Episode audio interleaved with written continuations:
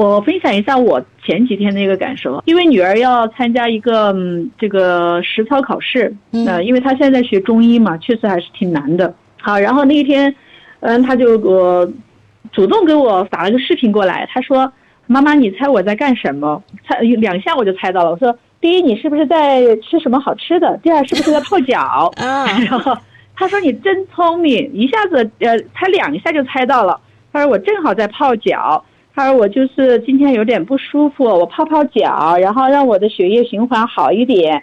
妈妈，我现在就是有点学不进去。我说怎么了？他说，哎呀，那些要背的穴位啊太多了，我觉得我都来不及了，但是又只有三四天就要考试了。那我今天呢又很想学，我又学不进去，心里面就特别不舒服嘛。我说，如果说今天确实学不进去，然后你呃又身体又不是很舒服，那么我们放下学习这个目标，让自己可不可以心安理得的休息一下呢？让大脑就是对放松一下，它再吸收啊。我说反正咱们都学不进去，那我们就心安理得的，今天晚上我们就早点睡啊。然后呢讲，我就跟他说，我说宝宝，你跟妈妈讲一下，如果说这次考试考不过关，最糟糕的情况会怎么样？他说叫补考啊。好，我说如果说是补考的话，是不是天就塌下来了呢？他说也不会呀、我说是啊。如果说最糟糕的情况我们都可以应对，就是补考嘛。嗯那更何况不是还有几天的时间吗？我们完全有可能让那个最糟糕的事情不发生，你说是不是？嗯，他说也是。哎，反正今天晚上我就好好的休息吧。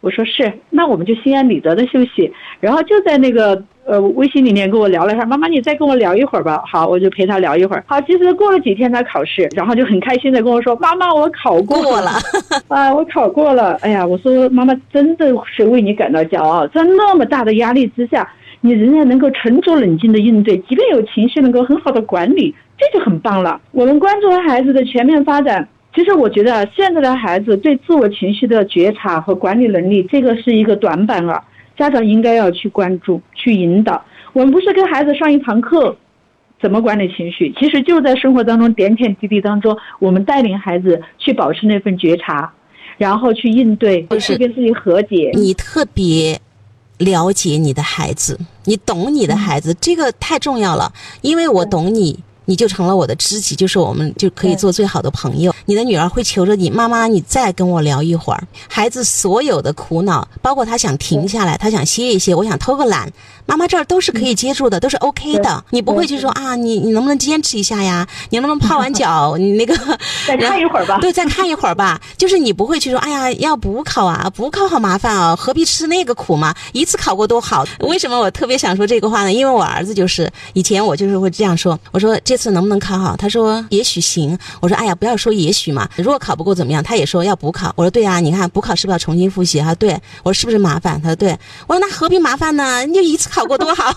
我会去主动告诉、去建议孩子怎么做。其实孩子他就退，我们越想让孩子进，孩子其实就会退，因为他其实那个情绪、那个感受没有被。被抒发出来，我说你懂孩子，当时孩子跟你撒娇说：“妈妈，你猜我现在在做什么？”商老师一猜一两个准儿，不是一猜一个准儿，啊！你的孩子突然觉得妈妈好懂我，就是那种感觉一下就起来了，就更愿意跟妈妈聊。我想高一妈妈你去比较一下，你会说孩子，我觉得你今天不高兴，你今后有什么事儿你都可以告诉妈妈，妈妈可以当你的排忧师啊、我可以当你的垃圾桶。话不是说出来的，是做出来的。就是你有没有真正知道你的孩子喜欢什么？我们不是经常看了好多综艺节目啊，啊比方夫妻两个会写最讨厌什么，最喜欢什么，看哪一对夫妻什么最了解对方。你平时生活当中，你真的懂你的孩子吗？你真的了解他吗？妈妈要去。走心的要去想这个问题。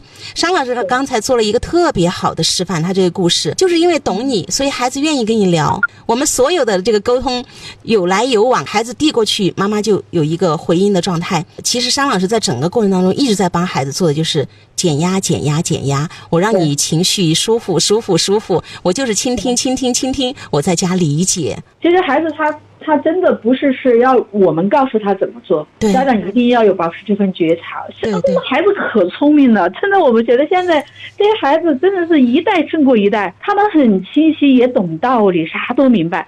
其实他需要的不过就是有一个人，呃，让他感受到啊，我是被看见的，我是被听见的。这个太重要了啊！对，我就需要有一个缓解的这样一个机会就行了。有一天也是我儿子突然给我打电话，当然我有点意外，一般来讲他不会在那个点给我打电话，然后但是我也没有表现出焦虑，我就一种喜悦啊！我说儿子，你这个时候给我打电话，好意外啊！啊，对我好开心啊！嗯，他他说妈你空不空嘛？我说空，你给我打电话我咋个咋个都空。然后他他就笑起来了，儿子有什么事情吗？他说我有点写不动了，因为最近在写论文嘛，特别的郁闷啊。因为这个英国的疫情嘛，他也去不了伦敦，然后就在家里上网课，在国内上网课。这种教学其实对每个孩子来讲都是一种挑战啊。呃，英国老师也比较比较严苛嘛。然后他就觉得自己都有点懊恼哈，就是说我我到底要我干嘛要来学这个网课嘛？现在写这个论文写的这么纠结，然后只有几天就要交了，而且自己写到这个半中间，然后又写不下去了，就特别的懊恼。呃，我就不断的倾听孩子，我说是有什么样的感受，然后我就跟他回应，我说我想当年。呃，我我写研究生论文的时候，写这个毕业论文的时候，哎呀，也是无比的抓狂。我说你还记不记得吗？你跟妹妹两个都帮过我哈，我有什么不清楚的地方还还问过你们哈。哎呀，他说就是那种感觉。好，然后我们俩就在，呃，分享那种感受哈。我说儿子，如果说真正的觉得很痛苦哈，很难受。呃，最坏的情况无非就是缓一点，甚至最糟糕的情况就是不学嘛。如果你真要做这种决定，我们是不会埋怨你的，因为这是你的事情，我们都尊重。然后儿子说：“哎呀，哪至于嘛？”他说：“就是难受，说一下，怎么可能嘛？花那么多钱，难道不不把它整完吗？” 你看啥都懂，孩子心里就是想找个人倾诉倾诉。其实我们根本不需要跟他讲道理。你看，你这个时候来来吃苦来叫苦，那你知不知道花多少钱？然后你要是不好好的学习，最后会怎么样？这些话真的是完全没有必要说。对我反而会反过来说，就是全然的接纳你，因为我信任你啊，我信任你能够做的每一个决定是对自己负责任的，不是要为我们负责任，不是为了取悦父母。对，那个孩子就就一下子就是，我们俩聊了大概有一二十分钟吧，好，然后说好了好了，我又继续去写吧。我说好，儿子加油。当我们有这个痛苦的时候，有人分担一下，痛苦就会减半。所以你越接纳，孩子就越有力量。我不管怎么样。妈妈都爱我这个人，他不会因为我今天不写论文就会跟我讲我们花了钱的哦，他不会讲你你这样子下去你是不是就毕不了业？你会不会就完了？从此以后你的人生一篇论文你你居然都写不下去吗？就这么几天你把论文交了多好？就是我们不去说这个事情。青春期的孩子，父母跟孩子之间的那个良好的亲子关系啊，可能我们更多的我经常说。